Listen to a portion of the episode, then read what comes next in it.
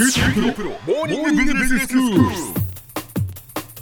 日の講師はグロービス経営大学院の広瀬聡先生です。よろしくお願いします。よろしくお願いします。先生今日はどういうお話でしょうか？はい、えー、これからあ5回にわたって経営者というものについてお話をしていきたいと思っています。はい。私自身は30年間社会人をやってきていて、ええ。うち20年間マネジメントコンサルタントコンサルタントとして、まあ、かなり有名な経営者の皆さんとかあるいは自分自身経営の立場に立ってきましたので、ええ。その中で見た経営者の姿とい。ったことについてお話しできればと思ってます。わかりました。今日がその1回目ということになりますが今日はどんなお話でしょうか？えー経営とは矛盾との対峙ですということをお話ししようと思ってます。はい矛盾がたくさんあるってことですか？その通りなんです。例えば売り上げを上げなきゃいけないっていうふうに思っていると実際売り上げが上がってくるとコストを下げろっていうふうに言われるしうん。短期的な課題を解決しろって言われて解決すれば今度は長期的な本質的な問題はどうなんだというふうに言われてしまうしうん。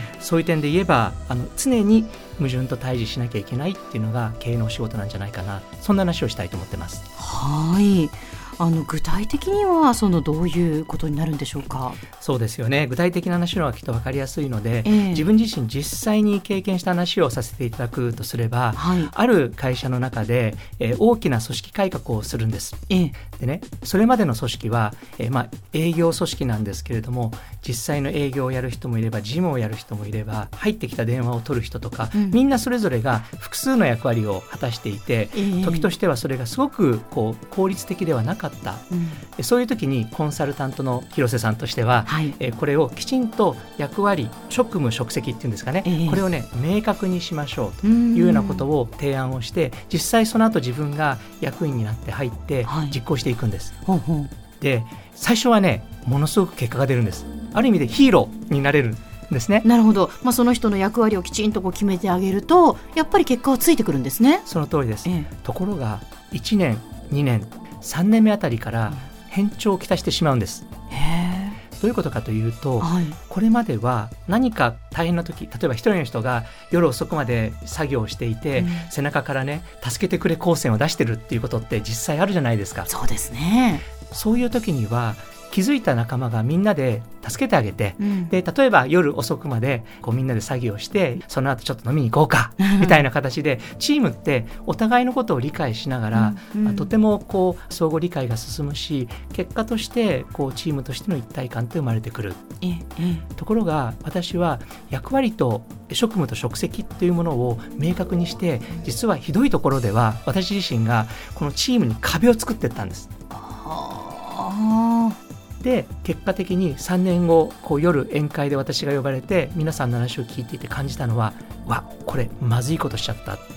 本当の意味での組織の強さチームでの一体感っていったものを結果的に壊してしまってるんじゃないか。短期的な結果は出たんだけれども、ええ。その後環境が変わっていく中でいざっていう時にみんなが協力して新しい環境に合わせていくようなはい。組織としての力を自分自身は消してしまった。うーんで結果的にそうなると何が起きると思います？何が起きるか、まあ、それぞれがそれぞれの仕事をしてそのチームとしてまとまらないっていうことだとやっぱり売り上げも落ちていくんじゃないですか？はいその通りなんです。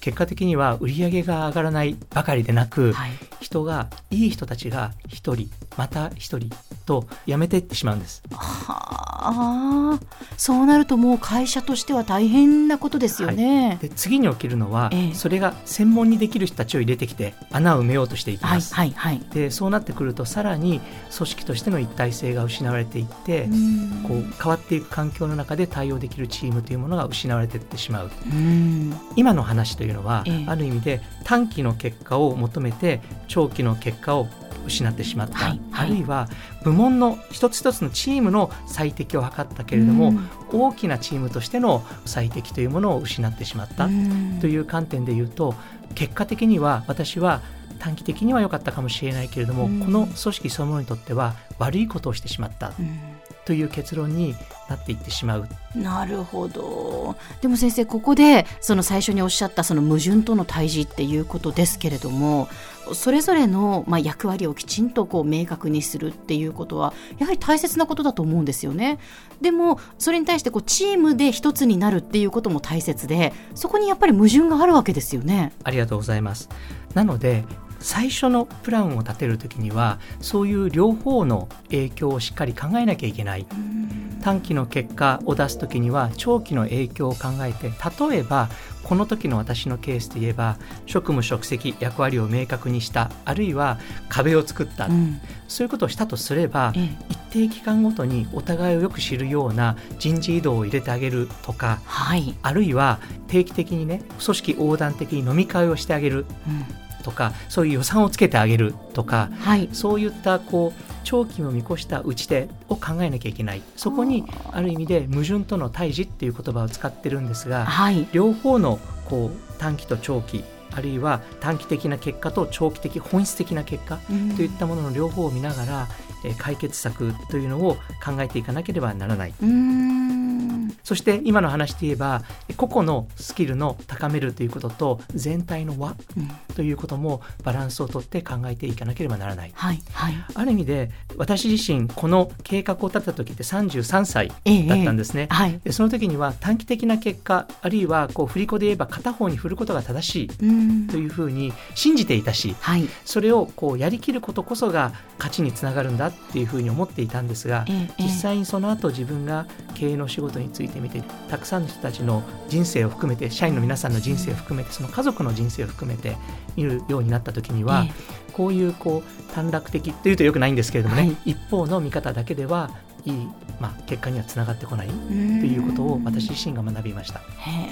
それをこう見ていくと、はい、他の優れた経営者の方々もそういう片方に振るではなくて両方のバランスを見た良い経営をされているなっていうことにようやく気づくようになっていったっていうことでございます。ああそうなんですね。経営は矛盾との対峙であるというのはそういうことなんですね。では先生今日のまとめをお願いします。はい、えー、ビジネスというのは矛盾との対峙であります。一つの答えがあるという世界ではないんです。その場その場、現場現場に答えがある。だからこそ、えー、目の前のことに真剣に取り組みながら簡単な答えを出してはいけないよ。さらにじゃあどうすべきか、次にまたお話をしていきたいと思います。今日の講師はグロービス経営大学院の広瀬聡先生でしたどうもありがとうございましたありがとうございました